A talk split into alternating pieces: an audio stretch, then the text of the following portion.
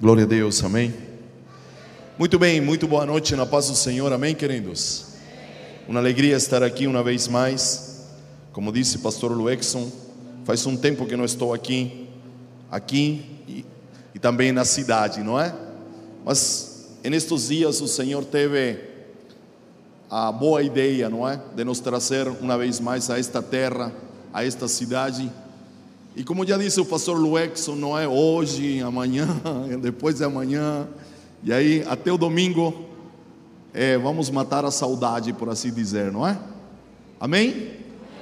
Que você também possa, como ele diz, estar conosco lá na chácara, não é? Nos compartilhando juntamente conosco aquilo que o Senhor vai liberar, tanto amanhã pela noite, amanhã é quinta, quinta, sexta e sábado, não é?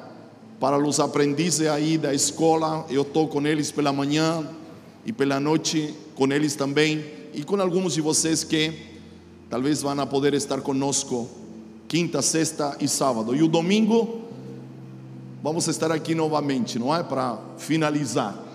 Amém? Muito bem. Quero compartilhar uma palavra com você esta noite. E quero que você possa abrir a sua Bíblia juntamente comigo no capítulo número 9 de 2 de Samuel, 2 de Samuel, capítulo número 9.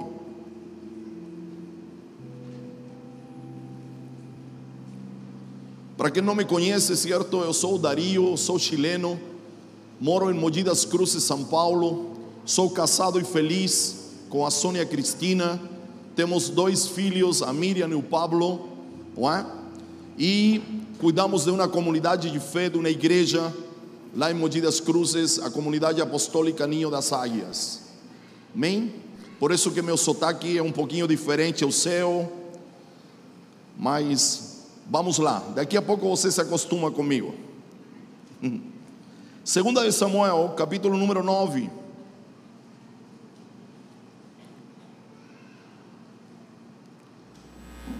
Deixa eu me encontrar por aqui, estou encontrando. Muito bem, vamos a ler todo o capítulo, são 13 versículos, para que nesta noite a gente possa entender o contexto de esta palavra e possamos extrair dela sete a oito princípios que acredito que vão ser importantes para as nossas vidas. Amém? Versículo 1: E disse Davi: Resta ainda porventura alguém da casa de Saul para que eu use de bondade para com ele, por amor de Jonatas? Havia um servo na casa de Saul cujo nome, nome era Siba. Chamaram-lo que viesse a Davi, perguntando-lhe o rei: És tu Siba? Ele respondeu: Eu mesmo, teu servo. Disse-lhe o rei Davi: Não há ainda alguém da casa de Saul para que use para que use eu de bondade para com ele. Então Siba respondeu ao rei: Ainda há um filho de Jonatas aleijado de ambos os pés. E onde ele está? perguntou o rei. Siba respondeu: Está na casa de Maquir, filho de Amiel, el Lodebar. Então mandou o rei Davi trazê-lo de Lodebar, da casa de Maquir, filho de Amiel. É, vindo Mefibosete, filho de Jonatas, filho de Saul, a Davi, inclinou-se e prostrou-se com o rosto em terra, e disse ele a Davi: E disse Davi, Mefibosete, e ele respondeu: Eis aqui o teu servo. Então lhe disse Davi: Não temas, porque usarei de bondade para contigo, por amor de Jonatas, teu pai, e te restituirei todas as terras de Saul, teu pai, e tu comerás pão para sempre à minha mesa. Então se inclinou, eh, se inclinou Mefibosete e disse: Quem é teu servo para teres olhado para um cão morto como eu? Chamou Davi a Siba, servo de Saul, e lhe disse: tudo lo que pertencia a Saúl e tudo lo que é da casa dê ao filho de teu Senhor. Trabalharás, pois, a terra, tu e teus filhos e teus servos, e recolherás os frutos, para que a casa de teu Senhor tenha pão para comer. Porém, Mefibosete, filho de teu Senhor, comerá pão para sempre à minha mesa. Tinha Siba quinze filhos e vinte servos Disse Siba ao rei: segundo tudo quanto meu senhor o rei manda a seu servo, assim será feito. Eh, comiu, pois, Mefibosete à mesa de Davi, como um dos filhos do rei. tinha Mefibosete um filho pequeno cujo nome era Mica. Todos quantos moravam na casa de Siba eram servos de Mefibosete. Morava Mefibosete em Jerusalém, por quanto comia sempre à mesa do rei. Ele era paralítico, coxo de ambos de seus pés. Muito bem, acredito que esta história para muitos de nós nesta noite seja uma história conhecida. Acredito que você já escutou em algum momento a história de Mefibosete, filho de Jonatas, neto de Saúl. E Davi se propõe, se propõe exercer bondade e misericórdia à vida deste moço, deste homem. Antes de eu adentrar no conteúdo desta palavra, eu quero que você entenda como esta palavra chega até mim. No mês de agosto, a última semana do mês de agosto, enquanto eu buscava o Senhor, estava orando pela manhã, eu escutei a seguinte expressão do Senhor: É tempo de preparar a casa para os dias futuros. Estava concluindo o mês de agosto e foi esta a expressão que eu ouvi do Senhor: É tempo de preparar a casa para os dias futuros. O Senhor me fez entender que essa expressão com relação aos dias futuros não se referia a futuros escatológicos, nem se referia a um futuro distante, mas a um futuro próximo. O Senhor me diz que eu, como um ministro, como um profeta, deveria cooperar para preparar a casa para os dias que ainda não se tinham manifestado sobre a terra, especificamente sobre a nação brasileira. O Senhor também me esclareceu que quando ele se refere a casa, ele se está referindo a uma pessoa, a um indivíduo, porque eu e você somos casa. Por favor, toque em seu peito e diga: Eu sou casa. Então, a primeira aplicação de, de la palavra casa, a palavra casa aponta para um indivíduo, para uma pessoa, porque eu sou casa. A segunda aplicação, casa é família, casa é lar, casa é pai, mãe, filhos. Então o Senhor me diz: é tempo de preparar a família para os dias que estão por se manifestar na terra. E a terceira aplicação de casa é a igreja do Senhor é uma casa, é a casa do Senhor, é a família de Deus.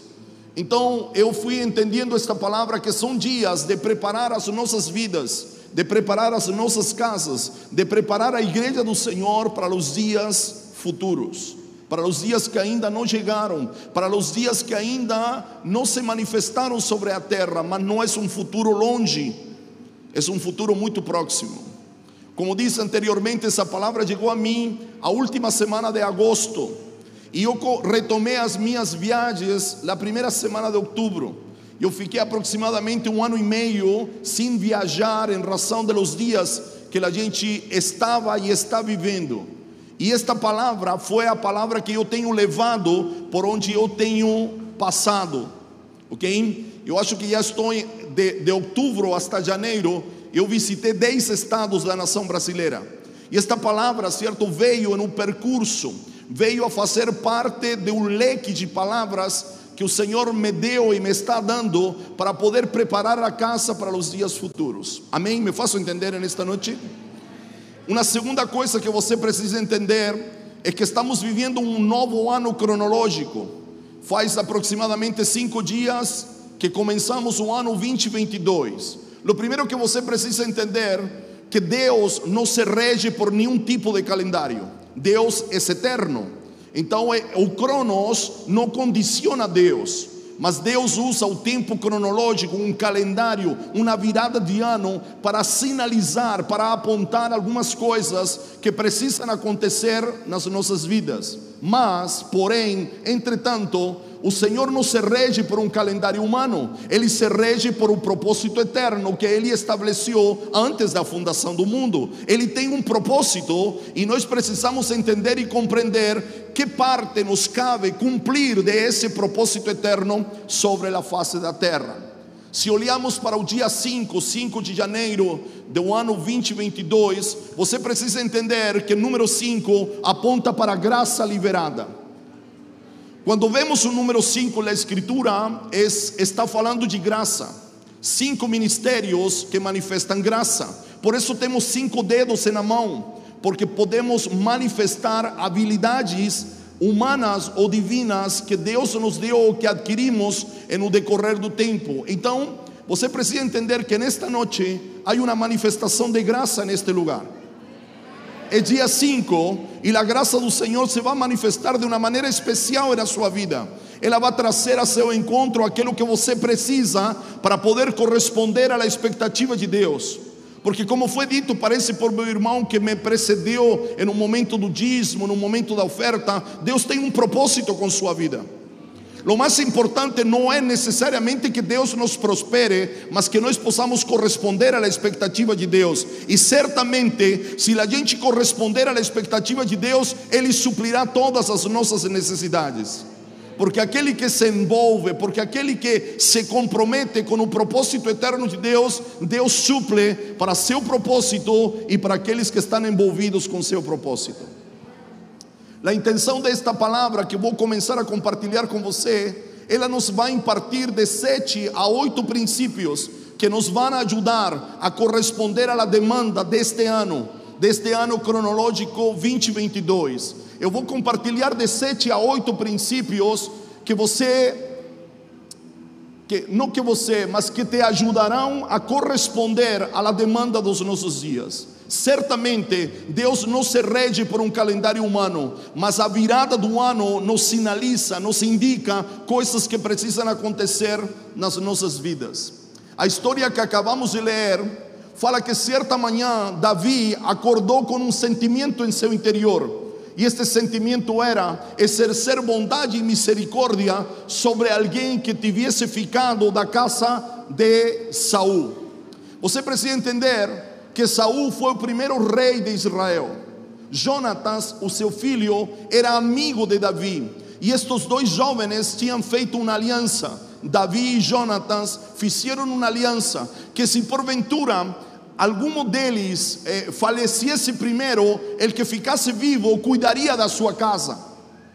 E foi o que aconteceu. Saul e Jonatas morreram no campo de batalha.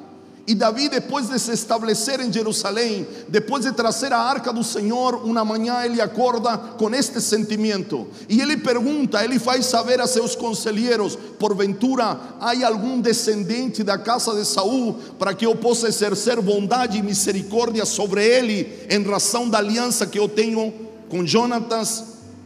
E um homem aparece, aparece Siba e Siba tinha trabalhado como servo para Saul e para a família deles. E ele disse: há um homem chamado Mefibosete, ainda vivo, que faz parte da família de Saul. E Davi pergunta: e onde ele está?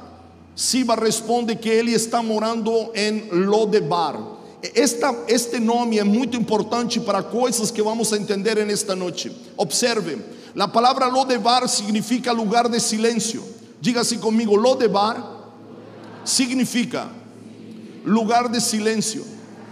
Lo es no e dava, eh, lo devar provém da palavra davar, que significa palavra. Lo devar significa um lugar onde não há palavras, um lugar de silêncio, um lugar de isolamento, um lugar de exclusão, um lugar periférico, um lugar distante do centro. En este lugar morava Mefibosete. Mefibosete tinha uma característica especial, se podemos chamar assim. Ele era paralítico de suas duas pernas. Ele era paraplégico. Ele ficou paraplégico porque quando chegou a notícia da morte de seu avô Saul e de seu pai Jonatas, a sua babá lo pegou no colo e saiu fugindo com ele. E nesta fuga, ela tropeçou, o menino caiu e ficou paralítico das suas duas pernas. Davi o chama. Este homem se apresenta diante de Davi e vem com muito medo, com muito temor. Mas Davi disse para ele: Não tenha medo, porque eu quero lhe restituir as terras de seu avô, quero restituir tudo o que era da sua família. É, Mefibosete disse: Mas o Senhor, que tem com isso? Que quer tratar comigo, que sou como um cão morto, como um cachorro morto?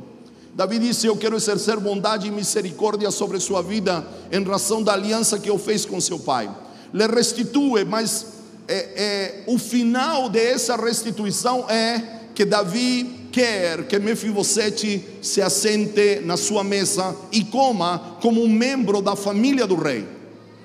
Este homem aceita e Davi age com bondade, com lealdade, com justiça e com misericórdia sobre a vida deste homem. Essa é a história. E como eu disse no começo, talvez você já la ouviu outras vezes, mas nesta noite eu quero que juntamente comigo você la possa observar de uma maneira diferente. E se você tem o costume de anotar, que você possa ir anotando alguns princípios importantes que vão te ajudar a poder corresponder à demanda deste tempo que estamos sendo introduzidos. O primeiro princípio que quero estabelecer com você nesta noite, que o tempo que começamos a viver demandará de nós que actuemos de maneira contrária ao sistema mundo quer impor sobre nós. Precisamos agir de maneira contrária. Este princípio está no primeiro versículo. Primeiro versículo diz assim: Disse Davi: Resta ainda porventura alguém da casa de Saul para que use de bondade para com ele, por razão da minha aliança com Jonatas. Observe o que eu vou lhe dizer: qual era a prática daqueles dias? O rei que assumia o trono, ele mandava matar todos os familiares do rei que estava governando anteriormente. Esta era a prática. Se eu conquistava o trono de um rei anterior, esse rei se preocupava ou mandava matar, aniquilar todos os membros da família. Para quê? Para que num futuro próximo ninguém reivindicasse o trono, ninguém ocasionasse problemas para esse rei que estava surgindo. Esse era o sistema operativo, essa era a maneira de proceder daqueles dias. O sistema mundo impunha sobre um indivíduo essa maneira de actuar, essa maneira de agir. Só que Davi atua de maneira diferente. Davi, em vez de mandar a matar, ele pergunta para abençoar, ele pergunta para restituir, ele pergunta, certo, para poder devolver aquilo que anteriormente era dele. Então eu quero lhe explicar nesta noite que o tempo que nós começamos a viver, ano 2022, demandará de você que você enfrente as demandas de seu dia a dia com um espírito contrário, diferente a como o sistema mundo está pressionando a agir em uma maneira prática, em um exemplo, se todos vão embora, Deus pedirá a nós que fiquemos. Se todos estão riendo, Deus pedirá para nós talvez chorar ou orar por aquilo que está acontecendo, porque estes dias demandarão que você e eu não sigamos a corrente deste mundo, não nos comportemos como o mundo está querendo que nos comportemos, mas que nós possamos agir com espírito contrário. Me está acompanhando nisto? Não podemos ser Maria vá com as outras, como há uma expressão aqui em Brasil. Ah, mas todo mundo está fazendo assim, por isso nós também vamos fazer assim. Você precisa entender que nós não somos todo mundo. Nós somos filhos do Senhor. Nós estamos em um mundo, mas nós não somos um mundo. E nós não podemos conduzir a nossa vida por aquilo que o sistema mundo, as correntes do sistema mundo está impondo sobre nós.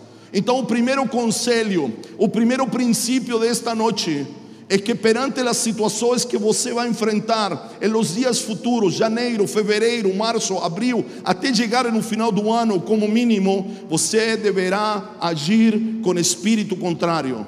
Se todo mundo está murmurando, você não murmura. Se todo mundo se está queixando, você não se queixa. Se todo mundo está reclamando, você não reclama porque você e eu fomos colocados nesta terra e neste tempo para reagir com um espírito contrário a tudo aquilo que está acontecendo a nosso redor.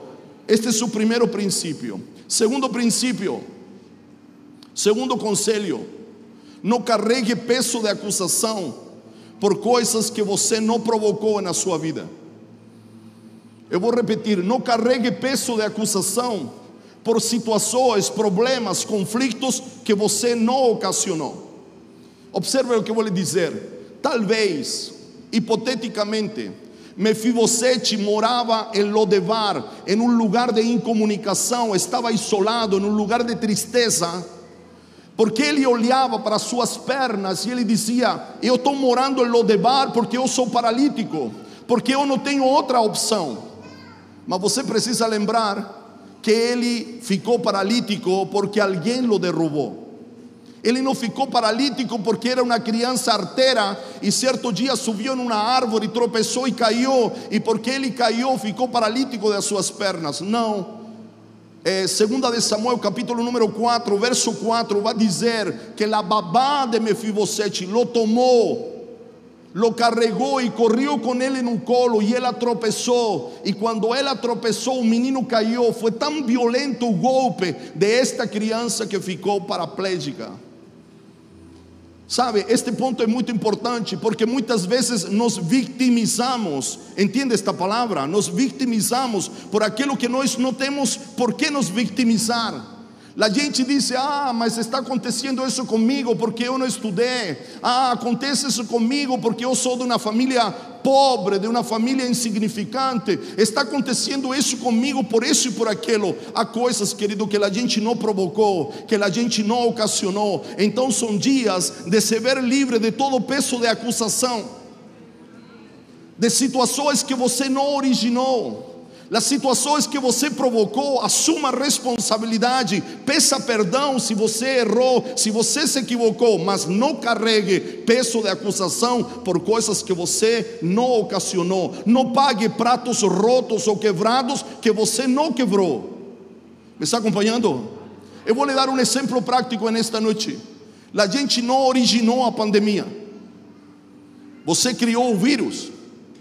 Eu não criei. Concorda comigo? Então a gente não tem que se culpar das consequências que tem trazido esta pandemia. Nós não temos que carregar um peso de coisas que nós não provocamos. A gente precisa ter novamente o primeiro princípio: nós precisamos reagir com um espírito contrário. E isto, por alguma razão, Deus permitiu que acontecesse sobre a face da terra. E se Ele permitiu, Ele nos vai ajudar, Ele estará conosco para poder enfrentar qualquer dificuldade, seja na área da saúde, seja na área das finanças, seja na área dos relacionamentos. Mas nós não podemos carregar certo, um peso de acusação que não é por nossa causa. Eu vou lhe dar outro exemplo. Eu acredito que em todas as famílias, não é, há conflitos. Não é? Eu sou de uma família de cinco irmãos. Meu pai, minha mãe e cinco irmãos.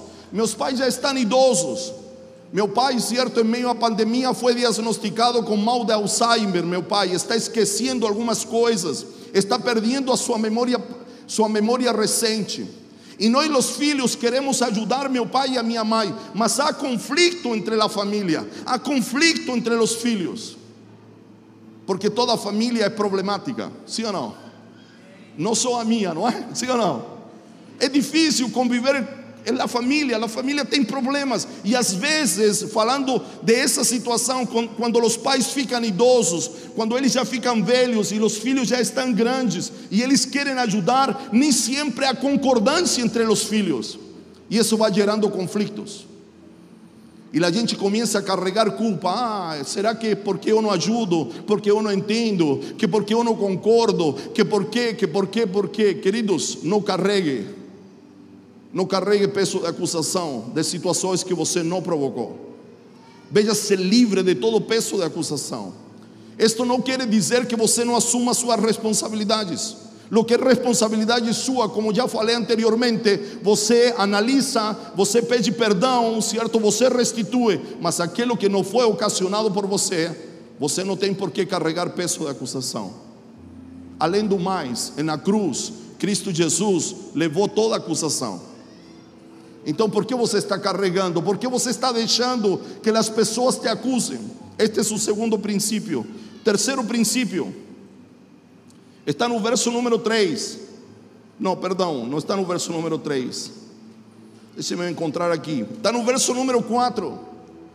Quando Davi fica sabendo que Mefibosete é, é um, um familiar, é um antepassado, certo? Faz parte da família de Saul ele pergunta aonde ele está. Onde ele está? E Siba, que tinha trabalhado para ele, disse: Olha, ele mora em Lodebar. Quando eu vejo esta pergunta de Davi para Siba, onde ele está ou onde está ele, eu me remonto à pergunta que o Senhor Deus fez a Adão depois que ele comeu na árvore que não podia comer. Você lembra daquele, daquela situação? Ele comeu da árvore que não podia comer. Ele ouviu a voz do Senhor no jardim e ele disse: Eu teve medo e me escondi. Mas qual era a pergunta de, de Deus para Adão? Adão, Adão, onde você está? Está acompanhando? Quero lhe fazer uma pergunta nesta noite. Você pensa que Deus não sabia onde Adão estava? Disse o texto que Adão estava escondido em uma moita, escondidinho porque ele se viu nu, ele ouviu a voz do Senhor, teve medo, se viu nu e se escondeu, ele estava escondido. Vou lhe perguntar de novo: você acha que Deus não sabia onde Adão estava? É claro que ele sabia, sim ou não? Então aqui surge uma outra pergunta: então por que Deus o chama e lhe pergunta, Adão, Adão, onde você está? Se Deus sabia, guarde isto quando Deus pergunta, Ele não quer uma resposta, Ele demanda um posicionamento. Vou repetir isto, isto é muito importante. Quando Deus te pergunta algo, Ele não está esperando uma resposta. Ele não está esperando quando Ele te pergunta algo que você tenha a resposta correta à pergunta que Deus está fazendo. Deus não pergunta para obter uma resposta, Deus pergunta para gerar um posicionamento em nossas vidas. O que Deus esperava de, de, de, Adão é que ele saísse da moita e ele confessasse e dissesse: Senhor, eu errei, eu avancei o limite, eu comi da árvore que não podia comer. Sabe o que envolve esta pergunta? Que mesmo Adão, ainda estando no jardim, ele tinha perdido a sua posição, ele tinha perdido, certo, seu lugar. Então, esta pergunta que está no verso número 4, e onde está ele, aponta de que Mefibosete não estava no lugar certo, ele não estava na posição que deveria estar. E nestes dias que estamos vivendo, nós precisamos checar a nossa posição. Agora observe, quando falo de posição, não estou falando de seu cargo eclesiástico. Se você é pastor, se você é profeta, se você é diácono, se você é intercessor, você precisa entender que nossa posição está em Cristo. ¿Me está entendendo? Observe, se analisamos o jardim, Adão e a sua mulher moravam no jardim. Quando eles comeram da árvore que não podiam comer, eles foram expulsos desse jardim, de um lugar, certo, que providenciava para eles tudo aquilo que eles precisavam.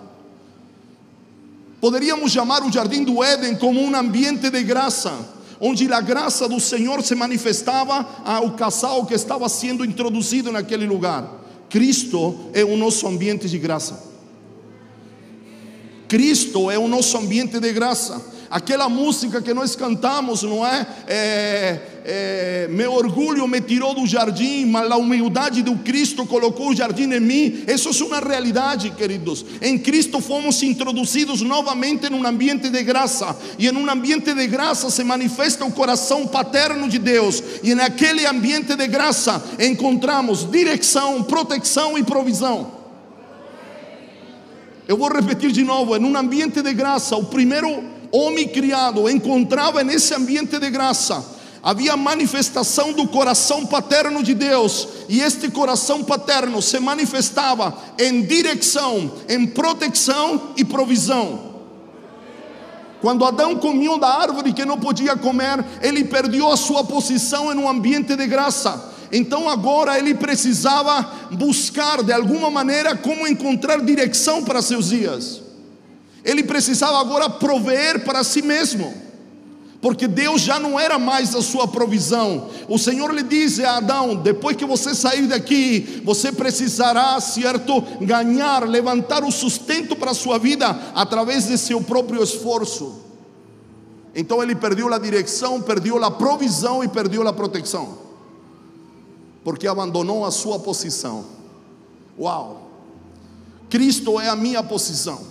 Eu estou posicionado em Cristo, e se estou posicionado em Cristo, pode acontecer qualquer coisa ao meu redor, podem cair mil à minha direita, dez mil à minha esquerda, mas se eu estou na posição correta, eu não vou ser atingido.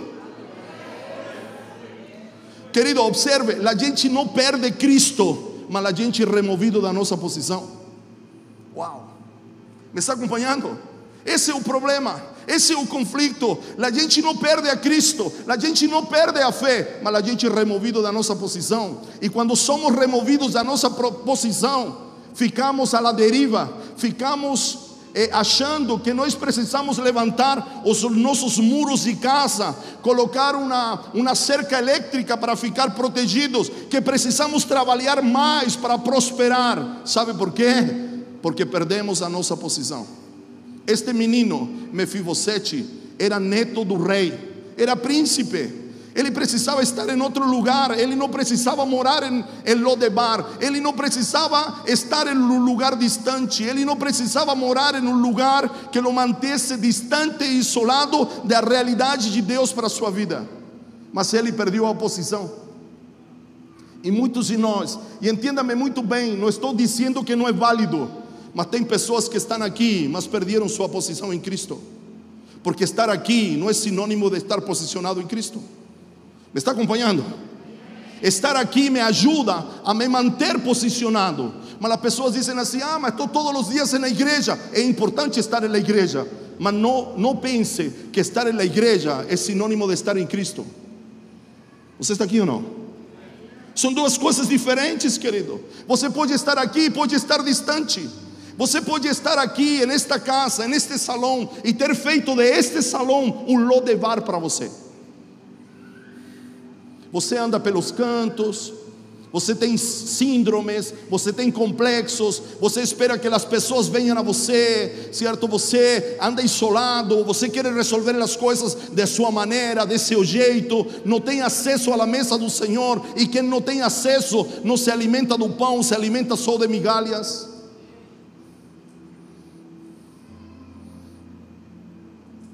É importante nestes dias que nós possamos checar a nossa posição. Eu insisto, é importante estar aqui, porque enquanto estamos aqui, certo, participar de, de los encontros desta casa, dos cultos desta casa, me ajudará a permanecer na posição. Mas certamente, não se ofenda comigo, tem gente que está aqui, mas que já perdeu a sua posição, talvez há muito tempo.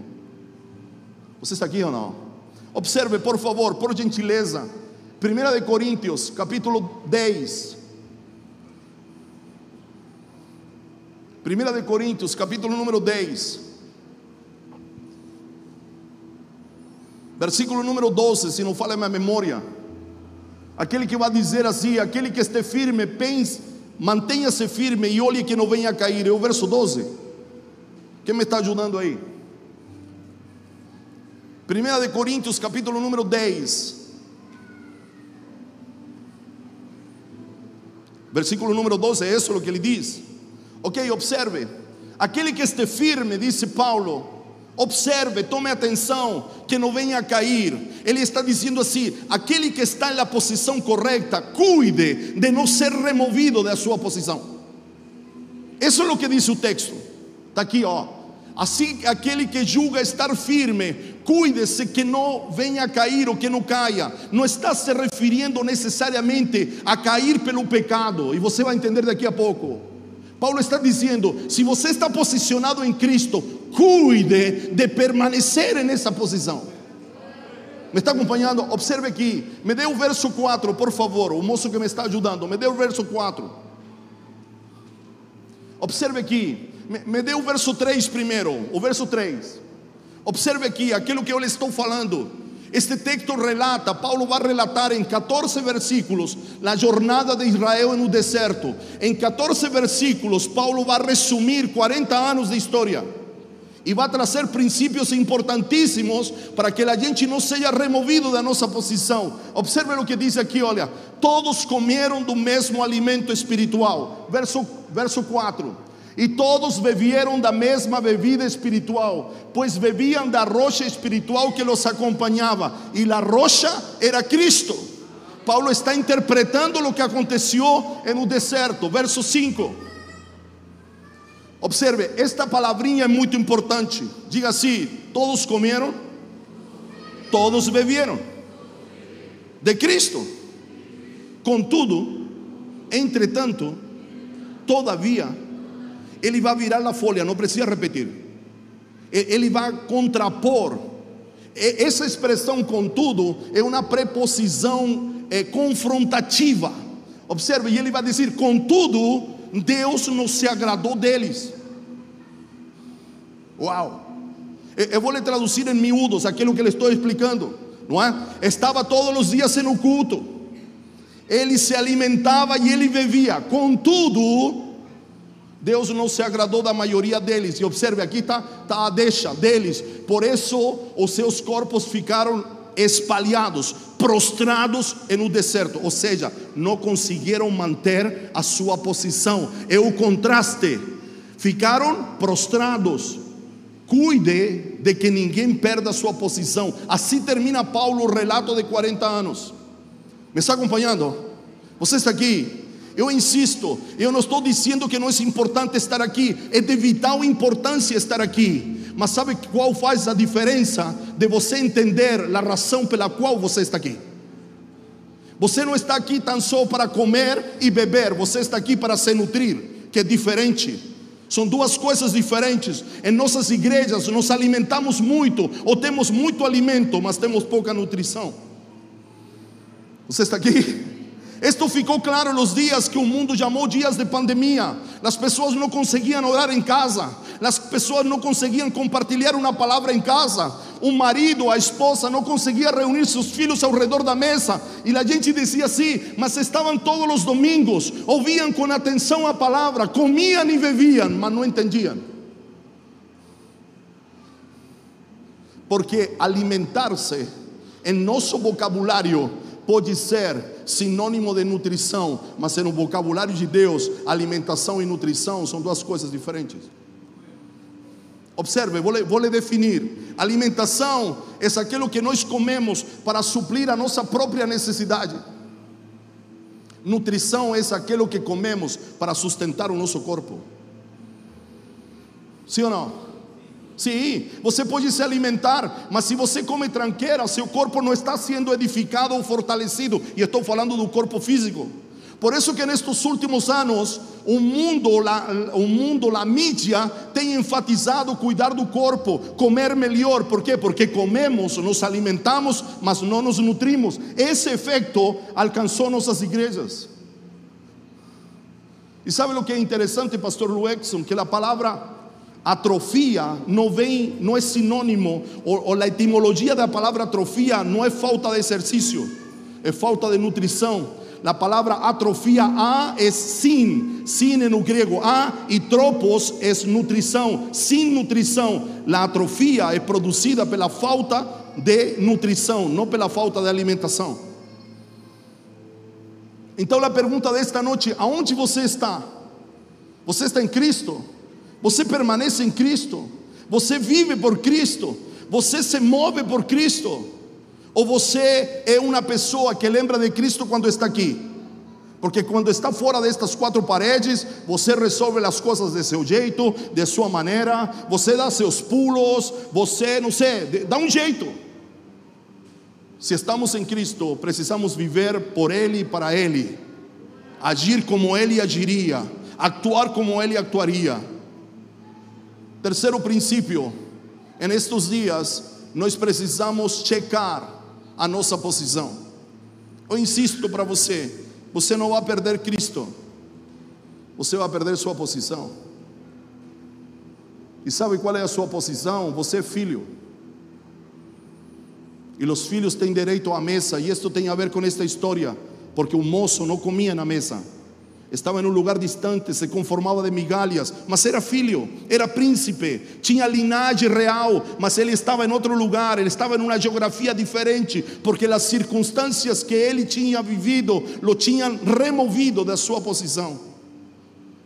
Querido, estes sete princípios, ou oito princípios, podem dar oito meses de pregações não é? Eu sei aí, os pastores estão, estão anotando talvez um ponto cada 15 dias ou um mês para explorar, para mergulhar. Essa é a ideia. Assim funciona eu, assim funciona o profético. E eu sei que quando venho na casa eu dou material para os mestres, para os pastores, para poder explorar, por assim dizer, durante um longo tempo, uma única pregação servirá de guia para os próximos meses. Quarto princípio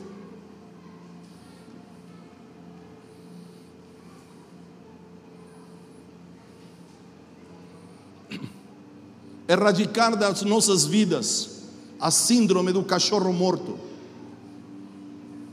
Versículo número 8, se meu irmão puder colocar aqui, 2 Samuel, capítulo 9, verso 8.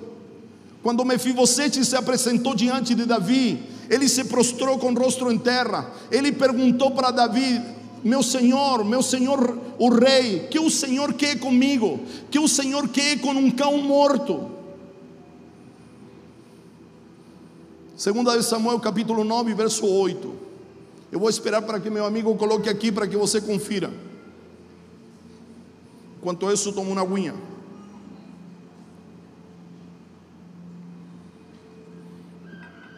Observe aqui, como um cão morto como eu. Essa é uma expressão. O livro de Provérbios vai contrastar, vai contrapor o leão vivo e o cachorro morto. A expressão cachorro morto é a condição mais baixa que um indivíduo podia chegar, uma condição, poderíamos chamar hoje de um miserável. É como que Mefibosete diga para Davi: O Senhor tem interesse comigo porque se eu não passo de um miserável, eu não passo de um cão morto. Então, o quarto princípio é romper com a síndrome do cachorro morto, do cão morto. Muitas vezes, queridos, somos tomados por um espírito, por um complexo de inferioridade. Você não pode esquecer que este homem, Mefibosete, chegou até Davi com medo, porque ele pensou que Davi o queria matar, porque essa era a prática destes dias, que algum descendente do antigo rei fosse morto. Então ele chega, ele chega com medo. Por isso que nos, nos versos anteriores, acho que o verso anterior, verso 7, Davi já disse para ele: Meu filho, não tenha medo. Mas ele estava cheio de complexos. Observe o que eu vou lhe dizer. Quando somos removidos da nossa posição, a gente se impregna da realidade do lugar geográfico onde nós estamos. Ele estava em Lodevar. Observe o que significa Lodevar.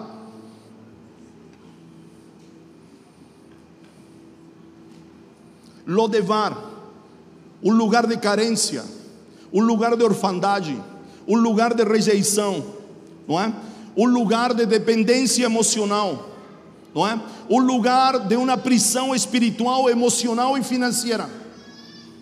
Isso significa Lodebar, ou seja, Mefibosete tinha adoptado, tinha sido consumido pelo ambiente onde ele estava, não é?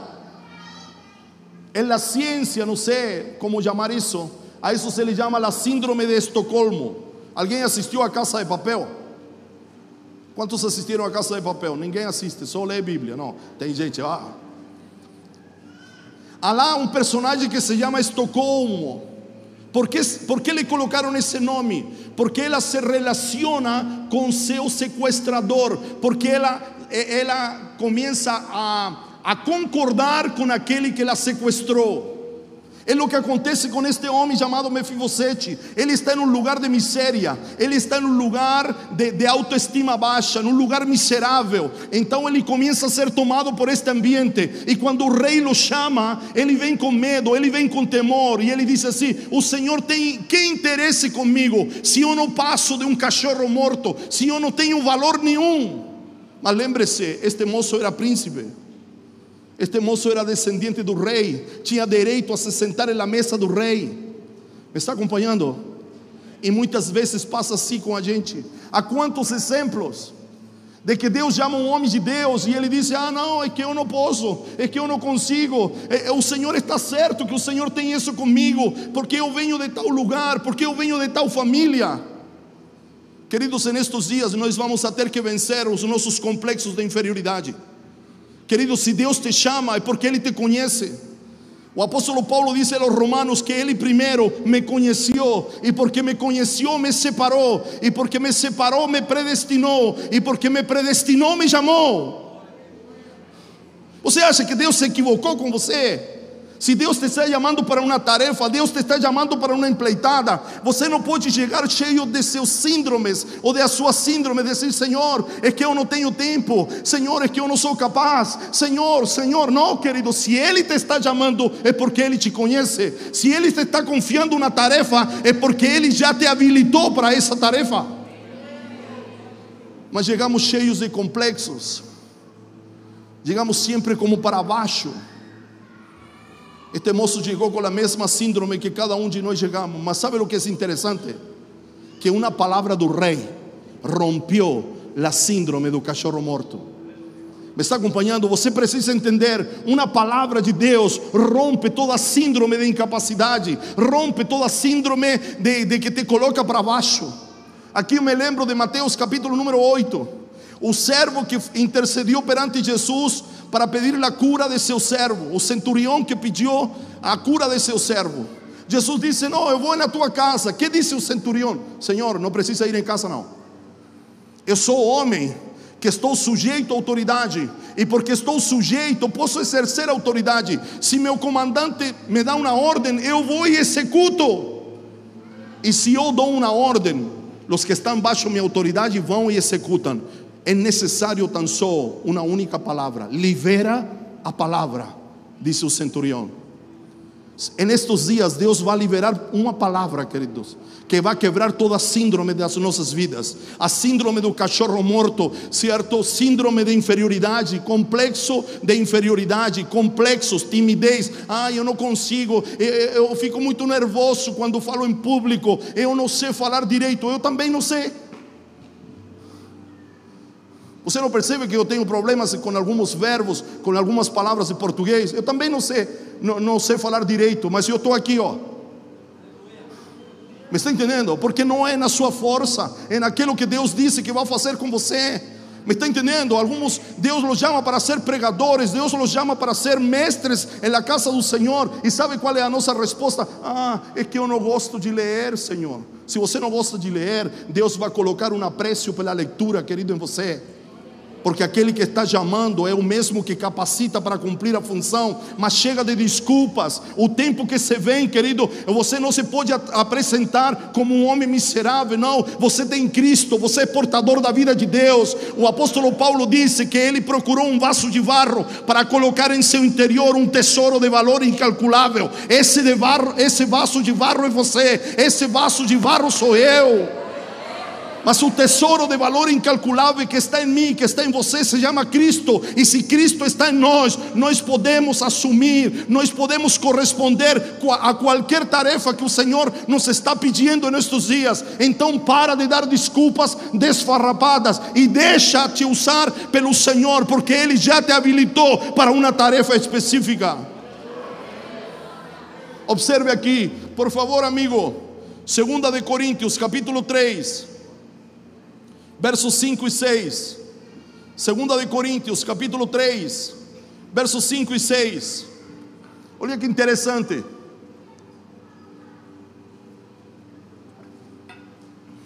Não que possamos reivindicar, fazer qualquer coisa com base em nossos próprios méritos, em nossas próprias habilidades, mas a nossa capacidade provém de Deus. Diga comigo, mas a nossa capacidade provém de Deus.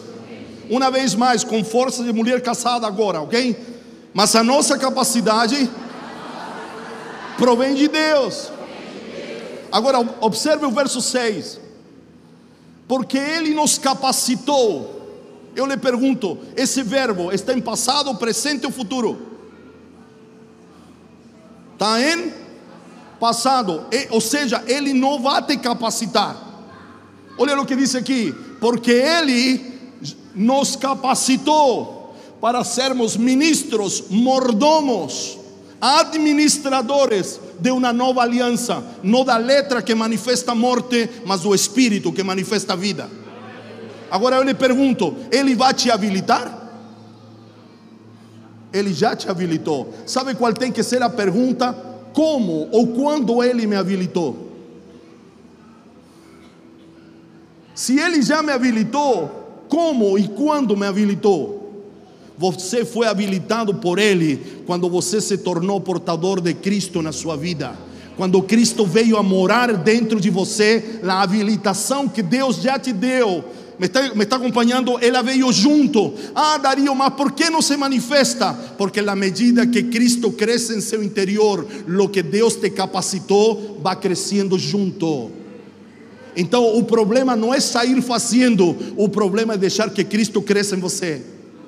Porque se Cristo cresce em você, aquilo que Ele te capacitou, as habilitações, as habilidades que Ele te deu, elas vão aparecer de maneira paralela, se podemos dizer assim. Cristo cresce e a habilitação de Deus na sua vida aparece.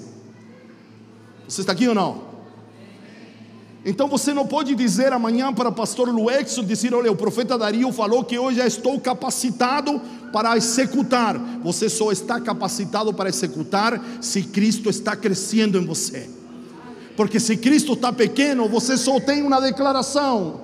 Você só tem um texto bíblico, você só tem um conhecimento intelectual, porque esta verdade que está expressa na Escritura demanda que Cristo cresça em seu interior. Se Cristo não cresce, as habilidades não se manifestam. Mas se Cristo cresce, as habilidades que Deus colocou em você se manifestam.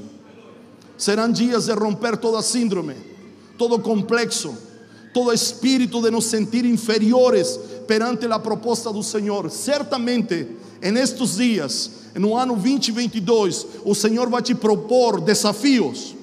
O Senhor vai te propor fazer coisas que talvez você não pensava em fazer. Deus vai te propor avançar a lugares, e não estou só falando de geografias, mas Ele pedirá que você alcance lugares geográficos e lugares espirituais. E você talvez olhará para você e você dirá: Mas eu acho que não tenho condições. Você precisa lembrar deste texto. Ele já te habilitou, Ele já te capacitou como um administrador, como um gestor, como um mordomo, como um ministro. Essa palavra ministro não significa pastor, significa sacerdote do Senhor. E você e eu fomos constituídos sacerdotes do Deus Altíssimo. Isso, essa palavra ministros inclui todos nós.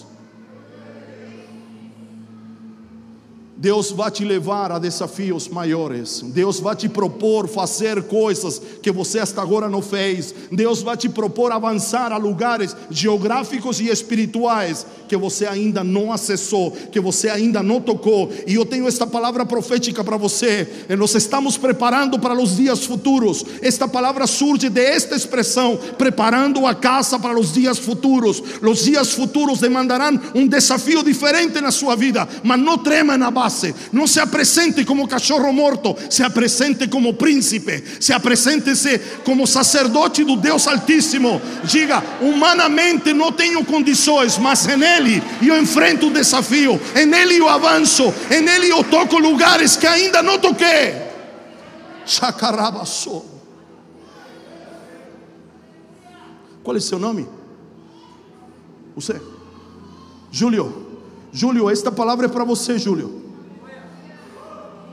Esta palavra é para você. Los, los, los dias que ainda não chegaram, nos dias futuros, Deus vai te colocar perante desafios que quando você olhar a sua capacidade, você dirá humanamente: não tenho condições para corresponder, não tenho condições para avançar. Mas receba esta palavra nesta noite. O Senhor te está habilitando neste dia, Ele está ativando a habilitação em teu interior, Ele vai fazer crescer Cristo na tua vida para que você possa enfrentar os desafios do tempo futuro.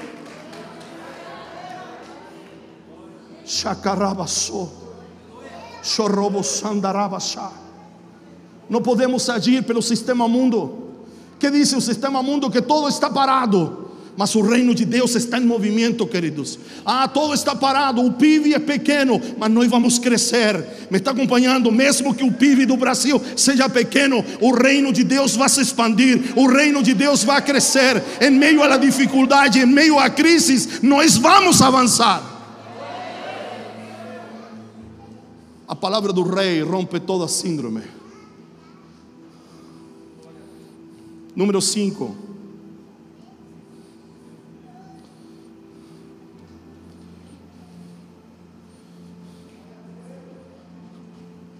Este, este princípio me está, como dizer assim, me está perturbando no bom sentido. Atos capítulo 17 diz que por onde passavam os apóstolos perturbavam este princípio me está me, me tá, roubando um pouco o sono. Ele vai e volta, tem um efeito bumerangue, ele vai e volta. Às vezes estou pensando outra coisa e ele vem novamente para comigo. Observe o que eu vou lhe dizer.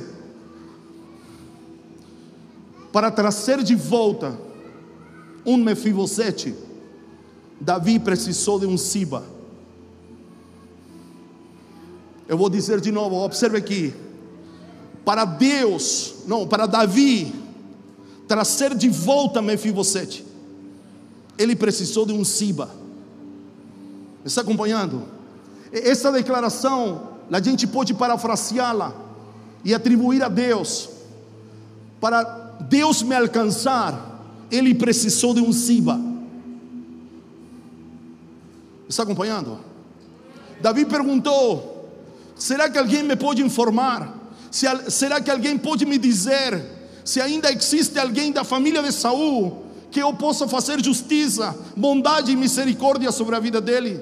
Eu acredito, eu, que Davi podia fazer sozinho. Como acredito que Deus também pode fazer sozinho, mas Deus tem suas dinâmicas. Observe, o primeiro exemplo de Siba é Cristo. Está acompanhando? Deus precisava te trazer de volta, e Ele demandou de um Siba chamado Cristo. ¿Me está acompanhando? É o que diz, é o que diz Isaías. Você sabe que Isaías capítulo número 6, é, é, Isaías intervém em uma conversação onde ele não deveria estar.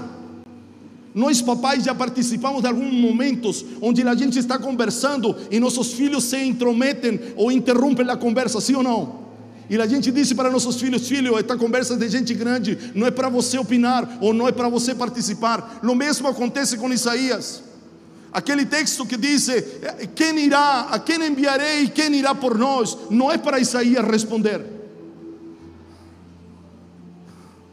É uma conversa da Trindade, é uma conversa do Pai com o Filho, é uma conversa em uma dimensão superior, mas por alguma razão Deus permite que Isaías, certo, ouça uma conversa que não é para ele. Você está aqui ou não? Porque de quem esperava a resposta o Pai quando ele disse: A quem enviaremos e quem irá por nós? Eh, quem tinha a resposta era Cristo. E Cristo diria: Pai, eu vou, eu vou salvar eles. Mas Isaías se mete no meio e ele diz: Senhor, estou aqui, envia-me a mim. Mas não era ele, era Cristo. Porque Deus, para te alcançar, Ele precisou de Cristo para te alcançar. Ele precisou de um Siba. Me está acompanhando? Então observe o que eu vou lhe dizer, em estes dias, valorize quem atravessa seu caminho. Valorize as conexões. Valorize as alianças. Como o pastor Luexo me apresentou, o profeta Dario é um amigo, ele já veio antes, a gente se conhece de antes, a gente conhece a família deles, nós temos comido juntos, nós temos orado juntos, nós temos chorado juntos em alguns momentos.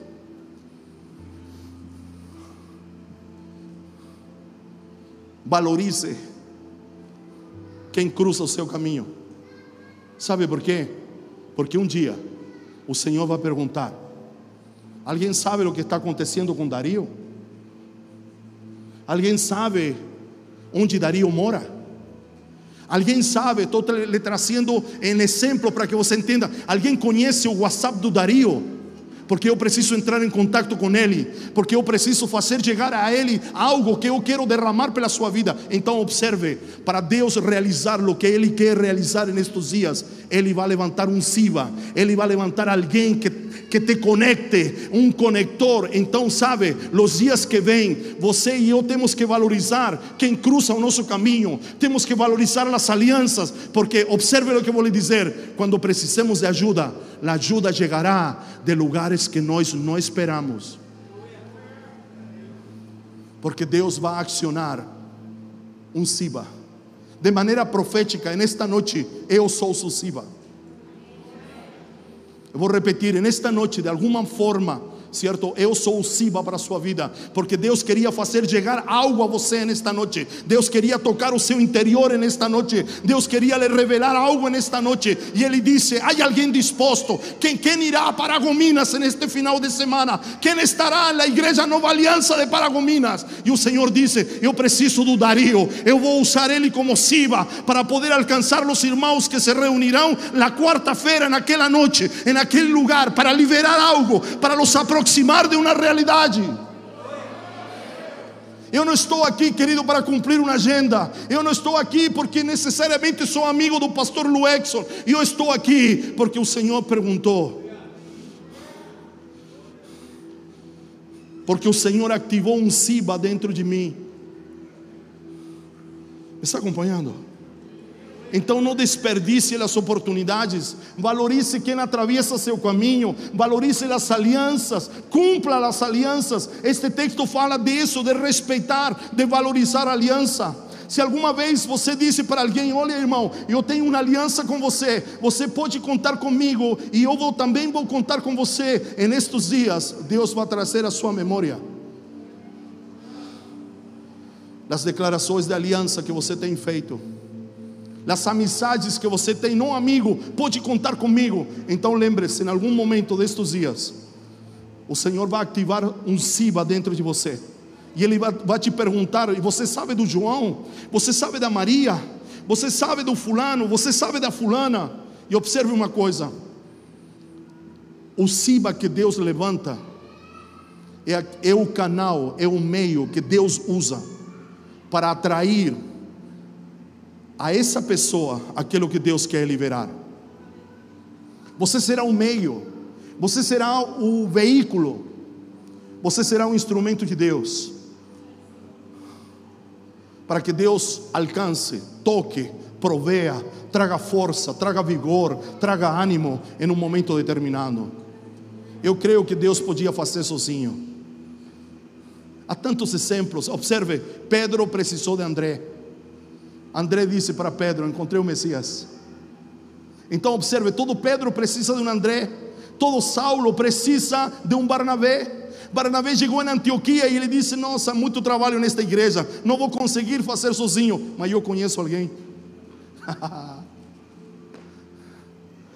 Me está acompanhando? Eu quero profetizar. Pessoas vão se cruzar em seu caminho não las deixe passar, pergunte o nome, pegue o contato dela, me dá seu WhatsApp, me, me, como, como, como entro em contato com você depois, porque certamente isso se intensificará nestes dias, sabe por quê? Porque o reino de Deus se constrói, se edifica com conexões. E isto vai contra o espírito deste mundo.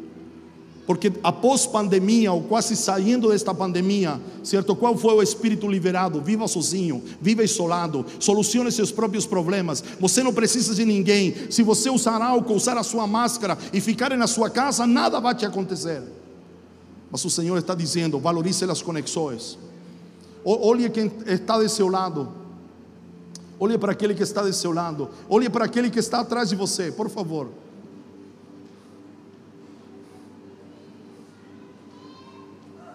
El que está de seu lado, el que está atrás, el que está na frente, mais dias, menos dias, pode ser seu Siba. Às vezes a gente espera que a ajuda venha de um lugar específico, venha de uma pessoa determinada. Lembre-se de Elias. Elias chegou em Sarepta e ele nunca pensaria que a ajuda viria através de uma viúva. Hasta o dia de hoje, até o dia de hoje, é, uma, é mal visto, é feio ser como ajudado por uma viúva, sim ou não? Quando ele chega em Sarepta e vê a viúva recolhendo gravetos para cozinhar o último bocado de pão, e o Senhor disse para aí: aí está teu Siba, por assim dizer, de, de, aí vai sair a tua ajuda, de aí vai sair a tua provisão. É, talvez Elias disse para o Senhor: Senhor está doido, Senhor está louco, essa mulher tem muito menos do que eu, Senhor, não é bem visto que eu como o pão daquela mulher, aquela mulher é viúva, aquela mulher não tem marido, aquela mulher não tem um homem que ela sustenta, e Deus diz: para você aprender que quando eu quero te alcançar, eu uso meios além daquilo que você pensa, além das suas expectativas, eu uso os improváveis, não é para realizar a minha vontade. De onde menos esperamos, virá a nossa provisão.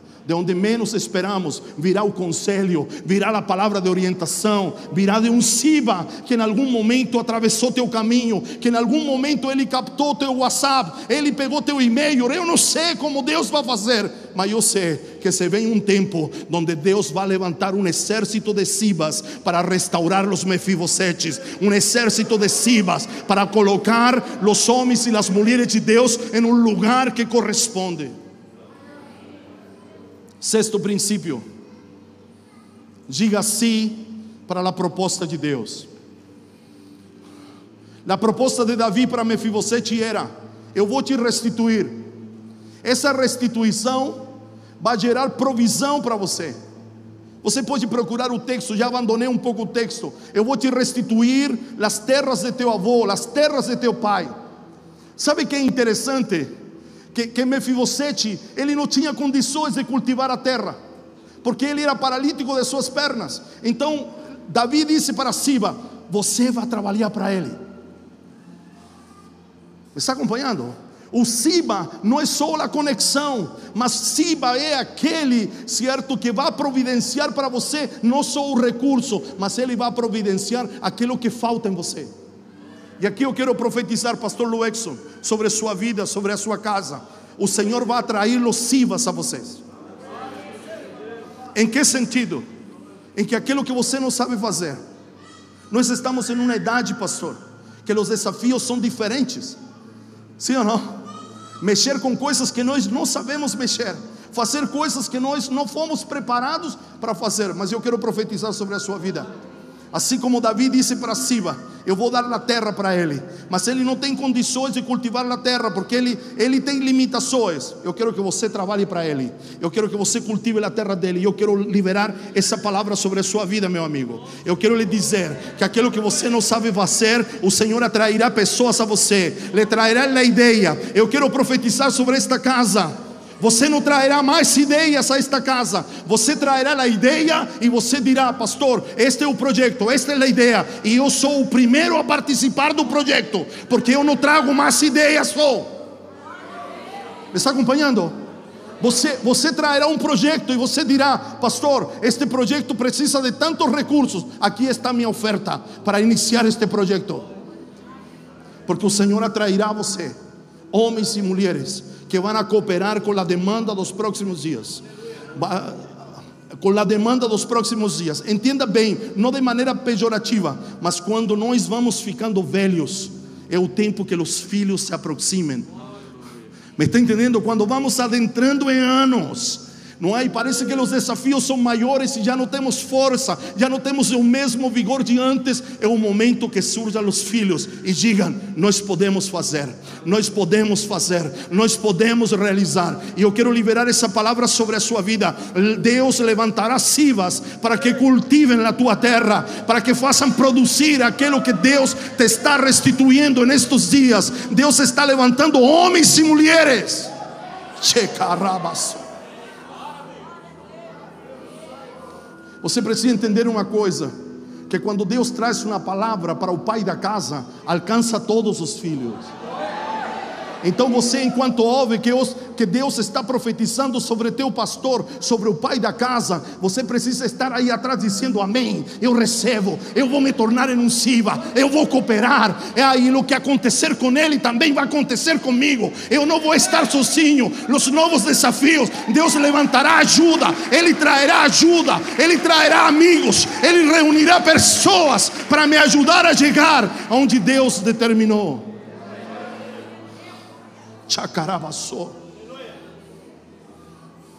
Deus disse assim para Mefibosete: Eu vou te restituir. E essa restituição vai prover provisão para você. Mas observe: o motivo principal de Davi não era nem a restituição, nem a provisão. O foco de Davi era que Mefibosete se assentasse na mesa do rei. Observe isto. Isto é muito interessante, porque muitas vezes nós procuramos restituição, e não é que seja errado, nós procuramos provisão, mas a intenção de Deus é produzir em nós uma profunda comunhão. Mesa fala de comunhão, queridos. Trazer para a mesa é restaurar a comunhão. Trazer para a mesa é, é, é, é subir o nível da nossa comunhão. O domingo, acredito que você vai estar aqui. Vou trazer uma palavra sobre comunhão profunda. O ano 2022 é um ano onde Deus demanda de nós uma comunhão mais profunda daquilo que nós temos vivido até agora. Se você pode, venha o domingo. Se você pode convidar alguém, convide alguém, porque Deus nos vai falar de comunhão profunda o domingo. Guarde isto. Davi não queria só restituir. Davi não queria só prover para ele. Ele queria restaurar a comunhão. Ele queria que Mefibosete se assentasse na mesa. Uau! Essa era a intenção de Deus. Essa era a proposta de Deus. Mefibosete, vou te restituir. Haverá provisão, haverá nomes para trabalhar na terra. Mas eu não quero que você se envolva nisso. Eu quero que você se sente à minha mesa, como um filho do rei. E você pare de comer migalhas. E você passe a comer uma melhor comida, assentado à mesa do rei. O sexto princípio, queridos é que a gente diga sim para a proposta de Deus. Porque às vezes a gente se apresenta igual que Mefibosete, eu, eu sou um cão morto, a gente reluta, a gente quer dizer não, mas observe, observe isto.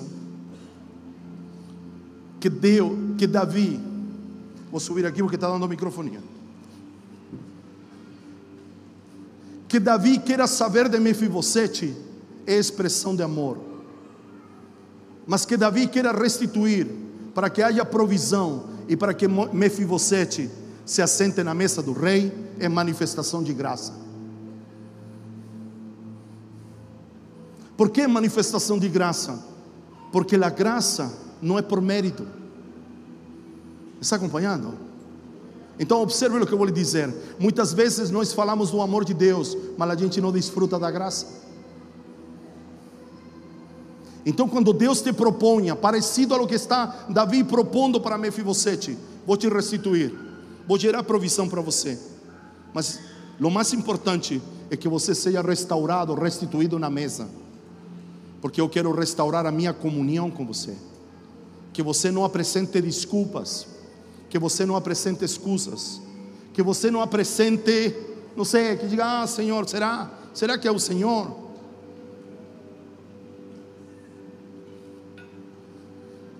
sino que você diga sim para o Senhor. Eu quero lhe perguntar neste quesito, já estou terminando, neste quesito, quando você vê uma porta aberta, qual tem que ser sua disposição? Se você tem plena certeza que essa porta é de Deus e ela está aberta, o que você tem que fazer? Passar por ela. Meu pai espiritual diz isso: porta aberta que temos certeza que Deus abriu, Deus nos está chamando a cruzar por ela e não a ficar observando: será que passo? Será que não passo? Diga sim para a proposta de Deus. Diga sim para a proposta de Deus. Certa vez Isaac estava em uma cidade chamada Gerar e havia fome na terra. Todo mundo ia embora. E ele consultou a Deus e Deus disse: Isaac, não vai embora não. Fica. E Isaac ficou. Quando ninguém plantava, Isaac plantou. E o capítulo 26, verso 12 de Gênesis diz: E porque ele ficou, e porque ele plantou, ele ficou quando ninguém ficava, ele plantou quando ninguém plantava, ele colheu cem vezes mais naquele ano. Mas o lance, querido, não está na colheita, sino está na atitude de obedecer, de acreditar em aquilo que Deus te está propondo. La, la, la, a colheita cem vezes mais é consequência de uma atitude. Diga assim, para a proposta de Deus. Sexto princípio. Sétimo princípio para terminar, porque já estamos na hora. O tempo que está chegando, que já chegou, demandará de que você valorize as alianças e atue com bondade e com misericórdia. Não atue com justiça própria. Talvez a pessoa merece que você dê uns tapefes nele, mas o Senhor dirá: haja com bondade e haja com misericórdia. Está acompanhando? ano 2022, nós vamos ter que honrar as alianças que temos feito. E o Senhor demandará a cada passo quem bater em nossa porta, quem nos pedir a orientação, um conselho, a gente precisa dizer ao Senhor: Senhor, como actuo? Em muitos desses casos, o Senhor dirá para você: atue com bondade e com misericórdia. Sete princípios. Não atue como o sistema mundo quer que você atue. Não é? Segundo, mantenha sua posição firme. Não é? Terceiro, quem me ajuda? Terceiro. Qual é o terceiro? Ah, o terceiro é checar. Qual é o segundo então? Estou procurando aqui. Ah, sim, o segundo, isso. Primeiro, haja com espírito contrário. Segundo, não carregue peso de acusação de situações que você não provocou. Número três, mantenha-se firme na sua posição. Número quatro, diga não à síndrome do cachorro morto. Número cinco, valorizar as conexões. Saiba que Deus levantará sivas e pode te levantar como um siva. Princípio número seis. Diga sim à proposta de Deus. Princípio número 7: valorize as alianças. Atue com bondade e com misericórdia. Eu quero que você me coloque aqui, por favor, verso 12. Segunda de Samuel, verso 12. 12 e 13. Eu vou terminar com esses dois versos.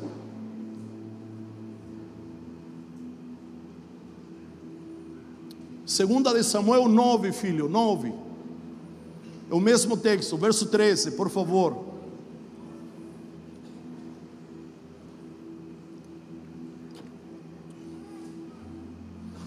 Então Mefibosete, que era aleijado dos pés, me, me o 12, a ver, me dê o 12, por favor. Primeiro o 12. Observa aqui.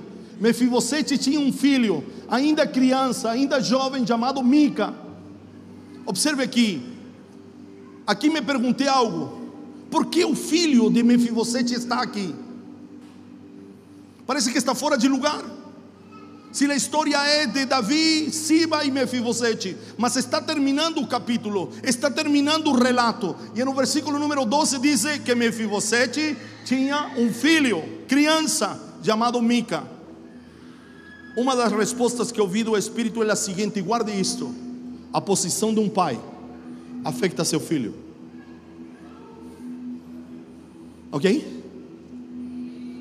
Segundo, dentro disto mesmo, a posição de um pai afeta as futuras gerações. Por isso está este filho no relato. Me está entendendo? Se você não quer fazer por você, posicione-se por seus filhos. Me está entendendo? Se você diz, ah, não, o desafio é muito para mim, então, querido, posicione-se por seus filhos. E eu lhe digo mais: posicione-se pelas suas gerações. Hoje em dia as pessoas não querem ter filhos, querido, porque não sabem como vai ser o mundo da manhã. As pessoas têm medo do mundo de amanhã, por isso eles dizem assim: não vamos ter filhos. Mas observe, um posicionamento seu alcança seus filhos, alcança seus netos, alcança os filhos de seus netos, porque como a, iniquidade visita as gerações, um posicionamento em Deus também visita as gerações. Então observe, se nos posicionamos, não trairá só um fruto aparente para nós, mas afetará as futuras gerações. Versículo número 13 agora, observe aqui. Então Mefibosete, que era aleijado dos pés, foi morar em Jerusalém. Fantástico. Seu posicionamento lo tirou da periferia e lo trouxe para o centro. Jerusalém, Jerusalém era o centro, o centro religioso, o centro econômico, o centro espiritual. Ele saiu de Lodebar, saiu da periferia e avançou para o centro. Parafraseando para nossos dias, Deus nos quer tirar da periferia e nos plantar, nos fazer assentar no centro da Sua vontade para as nossas vidas. Mas para isso precisa haver um posicionamento. E observe aqui: e passou a comer sempre da mesa do rei. Sabe o que me surpreende? Sabe o que me surpreende? Que Mefibosete continua aleijado.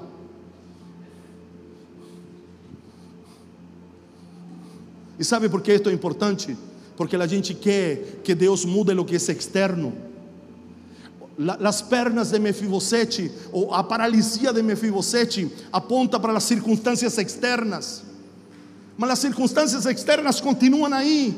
As limitações externas continuam aí, mas agora Mefibosete já não mora mais em Jerusalém. Ele não se alimenta de resto. Ele está sentado à mesa do rei. Observe o que eu vou lhe dizer. Mesmo que lá fora não mude nada, não importa, porque a intenção de Deus é mudar coisas aqui dentro.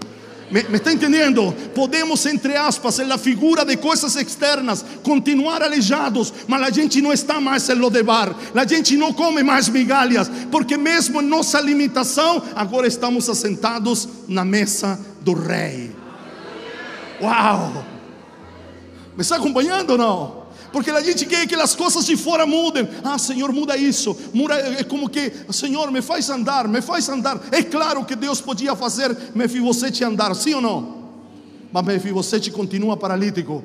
Mas ele já não mora onde mesmo. E agora ele não está comendo o resto. Agora está sentado à mesa do rei. Observe o que vou lhe dizer. Sabe o que é fantástico?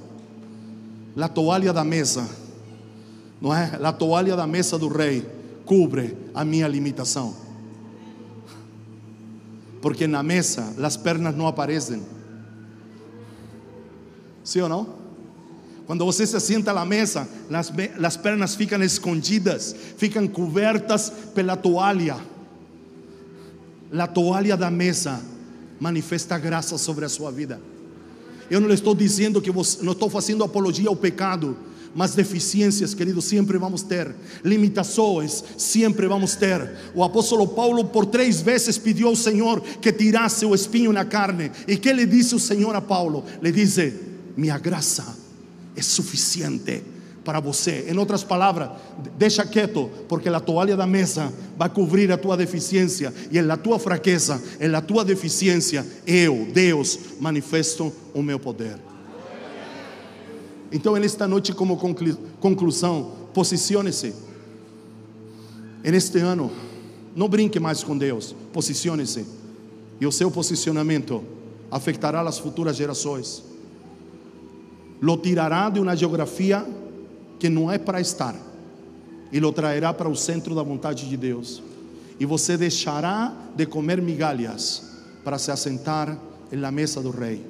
Estou aqui para lhe dizer nesta quarta-feira, dia 5, que é manifestação de graça, que o rei está perguntando por você. O rei está pronunciando o seu nome.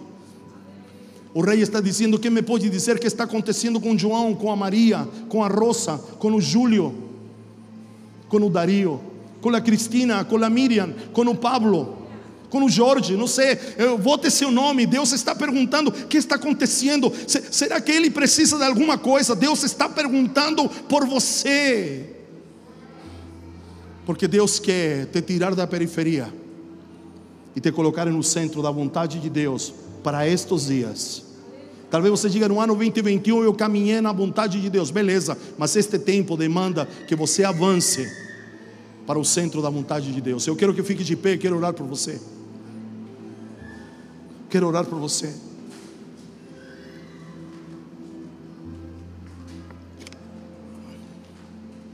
Quero orar por você.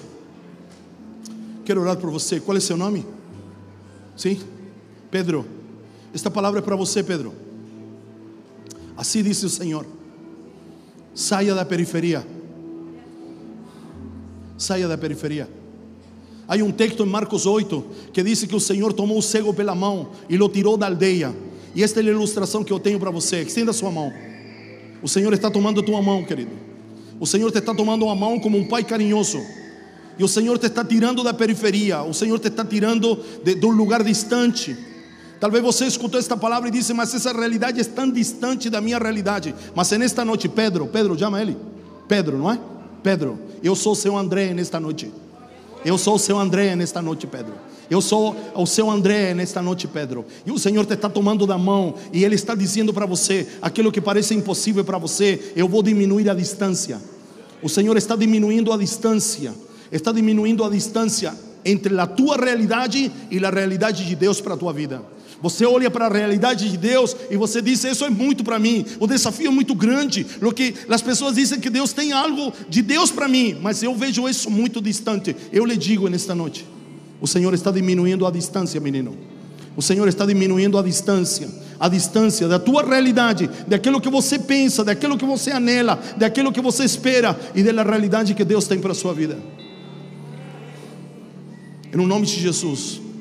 Em nome de Jesus. Deus está tomando a tua mão, menino, e de maneira carinhosa te está tirando de um extremo, oh, sabe? Te está tirando de um extremo, e Ele te está movimentando nesta noite, está dizendo: avance, sem medo, sem temor. Eu sou seu pai, eu sou seu pai, eu estou cuidando de você, eu estou cuidando de você, e eu vou cuidar de você, eu vou cuidar de seu futuro, eu vou cuidar de seu futuro, não se preocupe.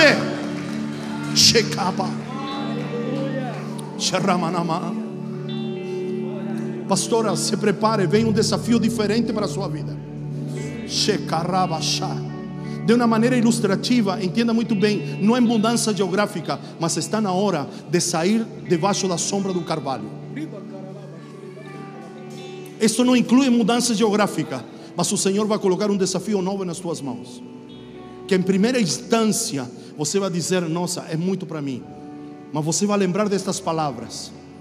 E a palavra profética que eu ouço, você vai lembrar destas palavras, como que se eu estivesse falando do seu lado. Você ela vai escutar com a mesma intensidade, com o mesmo sotaque carregado que eu carrego ainda da minha nação. E, e, e a minha voz se meterá na sua, sua, seu interior e você dirá: Não consigo deixar de ouvir o Dario. O Dario está dizendo um desafio novo que parecerá grande diante de mim, mas se eu tenho que tomar posse daquilo que foi liberado naquela noite. Çekarabas.